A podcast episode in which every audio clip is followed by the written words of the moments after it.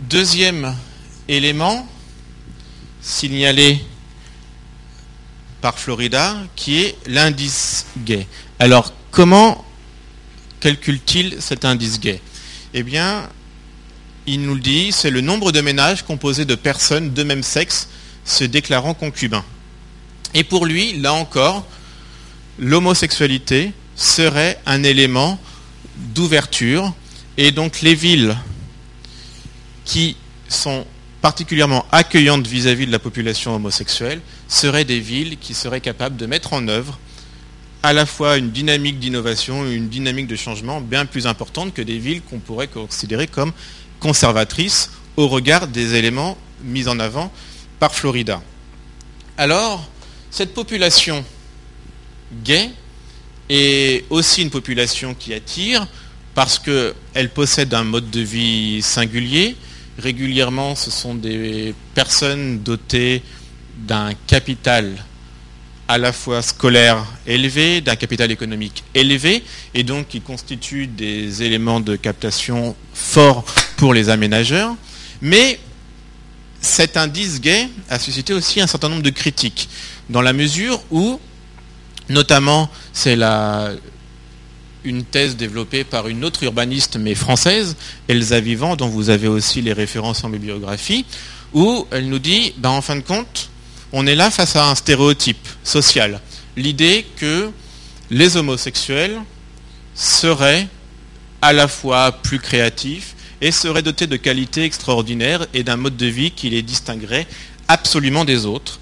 Et donc, elle nous dit, dans son livre Qu'est-ce qu'une ville créative? Prendre les gays comme symbole de l'individu créatif joue sur les préjugés selon lesquels les homosexuels seraient différents et vivraient autrement. Et cette chercheuse d'ajouter, affirmer comme Florida le fait que la présence des gays est un élément positif pour une ville, ne manque pas d'audace et apporte un certain piquant à ses thèses aux yeux des élus lorsqu'il leur expose sa théorie. Parce que la théorie de Florida connaît un succès tant chez les démocrates que chez les républicains. Alors, euh, l'actualité nous montre aux États-Unis que la question de l'homosexualité et du mariage gay n'est pas une question qui suscite euh, l'apaisement, mais quand Florida expose l'idée qu'à la fois il faut, pour être considéré comme une ville créative, une, part de population venant de l'étranger importante, et aussi une part de la population homosexuelle, face à des individus qui cultivent des valeurs traditionnelles, on est là face à des réactions qui sont parfois assez cocasses. Et enfin, on a le dernier indice participant du triptyque de la tolérance, qui est l'indice qu'il appelle bohémien, et là, cet indice désigne la part des actifs exerçant un emploi artistique. Et là encore, l'une des critiques régulièrement formulées, c'est qu'on est face à un stéréotype social lié à l'idée d'ouverture et que les artistes seraient en quelque sorte, par essence, bien plus ouverts que les autres populations. Alors, l'ensemble de euh, ces indices, l'indice bohémien, l'indice gay et la part de la population étrangère, qu'il nomme diversité, participent à la construction du CDI, le Composite Diversity Index. Et là, à partir de cet élément, on a tout un classement qui s'opère sur les villes américaines avec l'idée qu'il y aurait à la fois potentiellement une barrière à l'entrée des villes dans cet aspect créatif, mais aussi une ouverture aux nouveaux venus. Et donc là, on a des tensions qui s'opèrent, des tensions très fortes, autour de la captation de cette population. Et si on prend le tableau 2 que je vous ai distribué, on voit comment ce classement produit une hiérarchie dans les villes. Alors là, je vous ai donné le classement à partir des villes de plus d'un million d'habitants. Et on voit que c'est Washington qui est classé selon les critères mis en avant par Florida comme la ville la plus créative. Mais si on prend toutes les villes, et pas uniquement les villes de plus d'un million d'habitants, Washington demeure toujours en tête. La deuxième ville est toujours deuxième, mais la troisième ville est une petite ville. Alors si je prends l'ouvrage, parce que je ne l'ai pas en tête, pardon. La troisième ville est une petite ville de moins de 250 000 habitants. Et on a là toute une population qui... Voilà, la troisième ville, nous dit Florida chez Charlottesville. Et la quatrième ville, c'est Corvallis. Et donc on est sur des villes de taille très hétérogène, très disparate, mais avec une concentration forte de la population créative. Et si vous voyez la dernière des grandes villes retenues dans le classement, Las Vegas, on est sur une faible part de population appartenant à cette classe créative, mais aussi une très infime part du cœur de la classe créative. Autrement dit, on pourrait, à partir de ces éléments, voir que effectivement, la classe créative se concentre dans un certain nombre de domaines, et, mais aussi dans un certain nombre de pôles géographiques. À partir de ces classements, on le décline, et Florida le décline. Vous avez un certain nombre de tableaux statistiques à la fin, autour des villes les plus high-tech. N'oubliez pas, il y a la technologie qui est prise en compte. Les villes les plus accueillantes pour la population homosexuelle, mais aussi les villes les plus bohèmes. Et tout cela constitue des enjeux de captation très forts autour d'un index, d'un indice qui est l'index de création qui constitue un élément central de captation. Alors, au final, autour de ces enjeux, eh bien, on a une compétition qui peut s'opérer entre les villes à partir de cette population classée comme créative. Alors on l'a vu aux États-Unis, où se situe la classe créative, dans les très grandes villes, principalement, mais pas uniquement. Et qu'en est-il en France? Alors rapidement, si on regarde les travaux français, eh bien, notamment menés par un certain nombre de statisticiens de l'INSEE, on se rend compte que d'une part, cette thématique de la classe créative est relativement récente. Certes, on va voir qu'un certain nombre de représentations sont perpétuées. Par contre, lorsque les travaux français s'intéressent à la classe créative, dans les équations qu'elles mettent en place, ces, ces, recherches ne mobilisent pas, comme le fait Florida, l'indice gay, mais cet indice est substitué notamment à la place des femmes dans la population active. Alors on pourrait s'interroger sur euh, ces comparaisons. En tout cas, on est là à partir d'un mode de calcul qui reprend les indices plus ou moins formulés par Florida à une population active française relevant de cette classe créative qui s'élève à 18,1%. Et en France aussi, c'est une population qui connaît une croissance très importante, car en l'espace de 10 ans, donc de la période 1990-2000, la population relevant de la classe créative a augmenté de plus de 16%, alors que la population active générale a augmenté de 4%. Donc on est là sur une croissance très forte qui n'est pas surprenante dans la mesure où on a la croissance régulièrement des emplois à forte valeur ajoutée et de cette population qui représente un enjeu important. Alors, où se situe en France la classe créative? Autrement dit, si on prend les éléments de Florida, à savoir que les villes doivent capter cette population pour connaître un développement important, et autrement dit, quelles sont les villes qui essayent de vous capter, vous, étudiants euh, du supérieur? Alors, sans surprise, il y a Paris, mais aussi on a des villes que l'on pourrait pas facilement imaginer comme faisant partie du peloton de tête.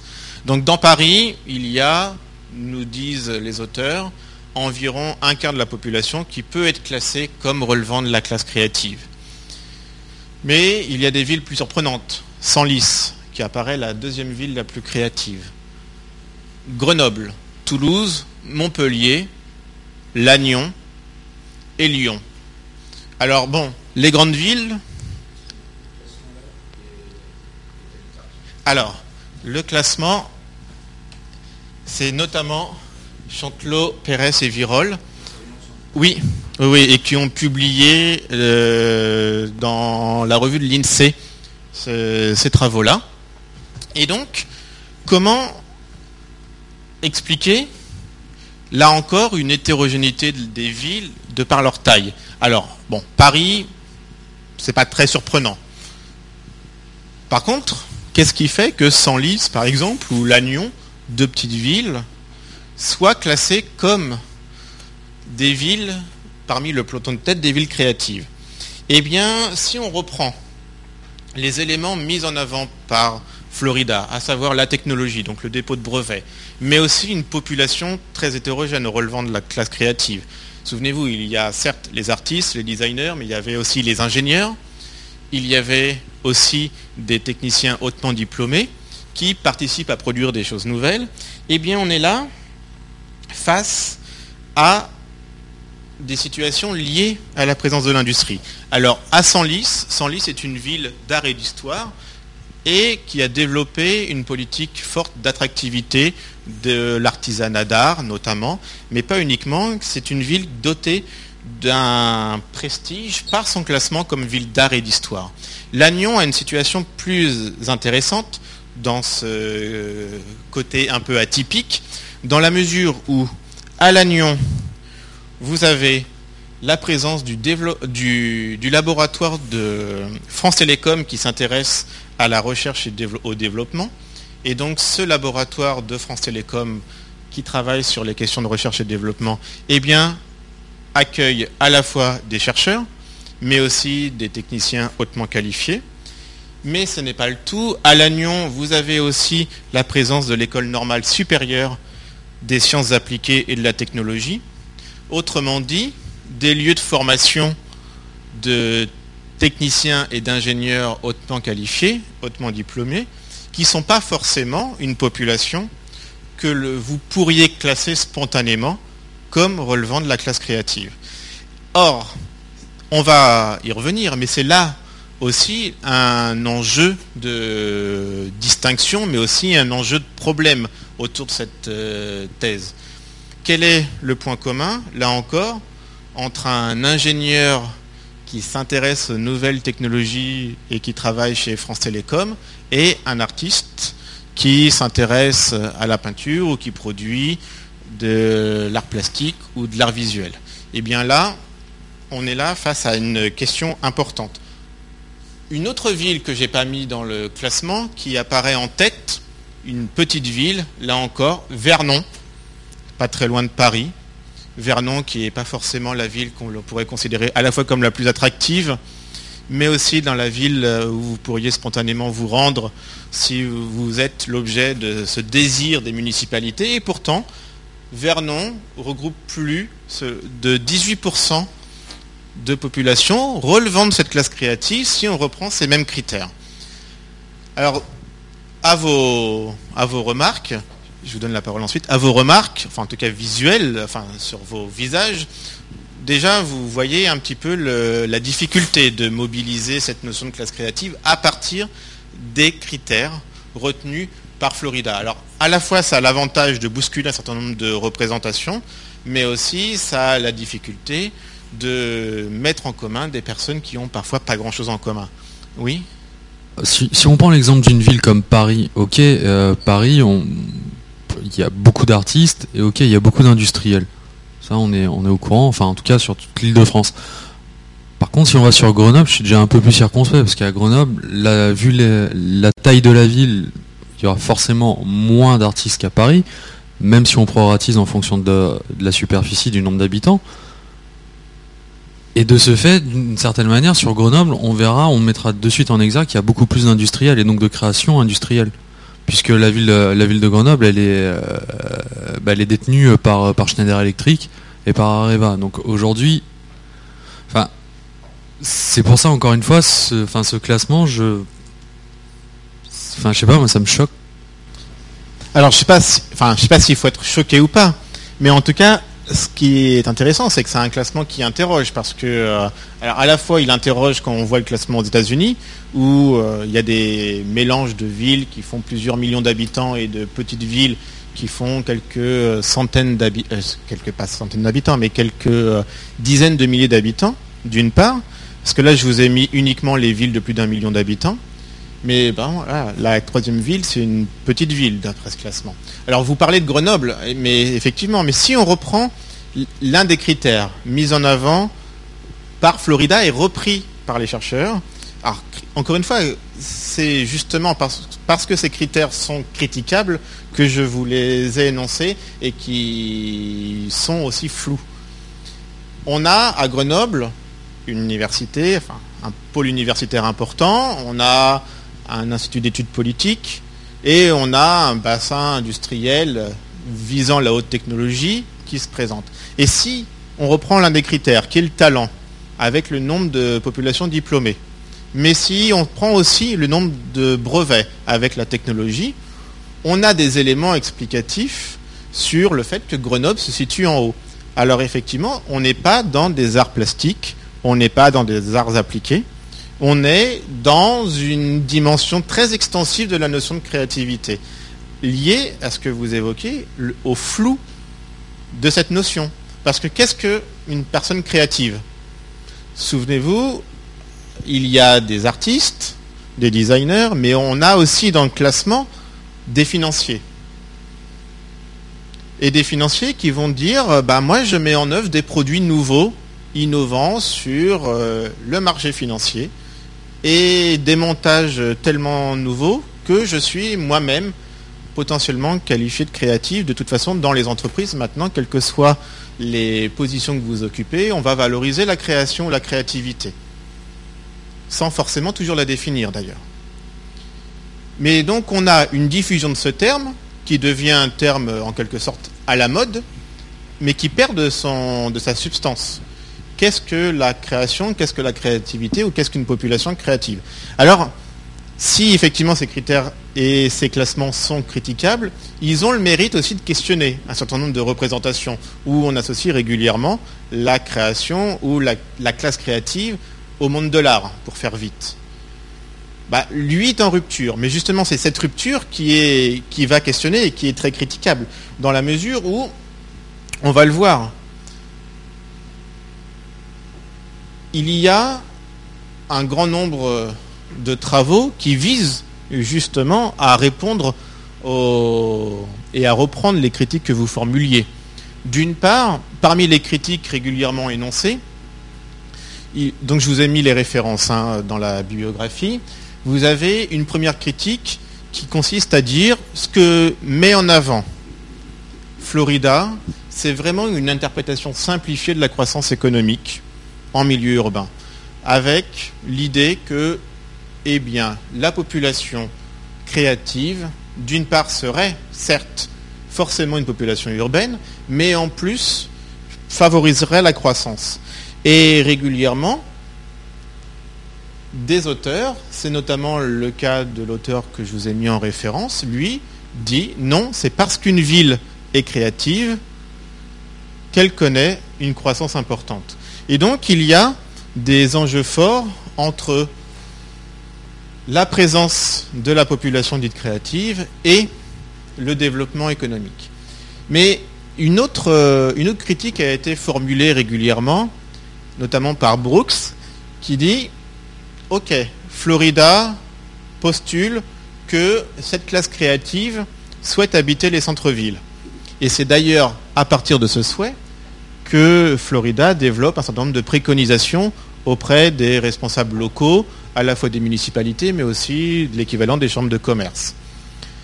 Mais Brooks dit, bah, le fait de postuler que la population souhaite habiter en centre-ville, en tout cas dans le contexte américain, est absolument pas vérifié empiriquement. Dans la mesure où, nous dit Brooks, un certain nombre de populations souhaitent habiter en périphérie, notamment pour bénéficier d'un espace important et pour bénéficier de leur confort matériel, donc avec euh, des grandes villas, l'utilisation de la voiture, a donc le mode de vie américain que l'on pourrait qualifier de caricatural et qui est le mode de vie adopté par un certain nombre de populations, pour autant classées, selon Florida, comme relevant de la classe créative. Donc l'idée que la classe créative, cette classe serait forcément attirée par vivre dans des zones urbaines, eh bien, c'est pas vérifié, nous dit-il. Mais aussi, une troisième critique qu'on a commencé à entrevoir relève du flou autour de cette notion de classe créative et de créativité. Parce que il y a, on l'a évoqué, des populations très hétérogènes, des individus avec des parcours de formation, mais aussi des modes de vie, des revenus très différents dans cette classe créative.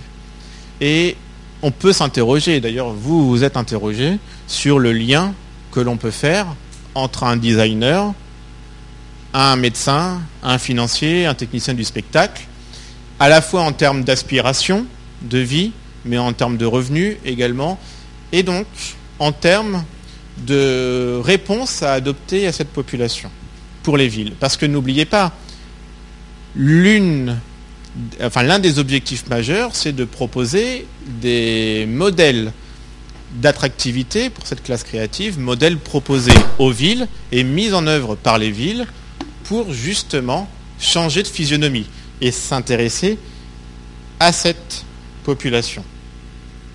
Et si on regarde comment ça s'est fait concrètement, eh bien, on a des situation concrète d'influence des thèses de Florida sur des aménagements du territoire aux États-Unis. N'oubliez pas, le livre de Florida, celui-ci, date de 2002. Et dès le début des années 2000, on a des influences très fortes, notamment si je prends les, travaux de Mark Levin, qui est un géographe aussi américain, qui montre la concordance entre la diffusion des tests de Florida et les politiques d'aménagement du territoire de certaines villes, et notamment Baltimore. Baltimore qui, au début des années 2000, a mis en œuvre une opération qui s'intitule Creative Baltimore, début 2004. Et quel était l'objectif? Des promoteurs de cette opération C'était d'attirer à la fois, je cite, les étudiants, les artistes, les parents esselés, des entrepreneurs et des jeunes professionnels. Autrement dit, on ne s'intéresse pas du tout là à la population ouvrière, ni aux employés, encore moins aux agriculteurs. Il s'agit d'essayer de capter la population qui paraît la plus séduisante au regard des tests de Florida, à partir à la fois de leur pouvoir d'achat et d'un mode de vie pour développer voilà, l'idée que Baltimore serait, elle aussi, une ville créative. Donc l'idée qu'il eh ne faudrait pas passer à côté de cette nouvelle donne qui se profile. Mais le cas de Memphis est encore plus intéressant, je dirais, que presque plus caricatural. Là encore, au début des années 2000, il y a tout un plan de développement de l'aménagement urbain qui est mis en œuvre à Memphis.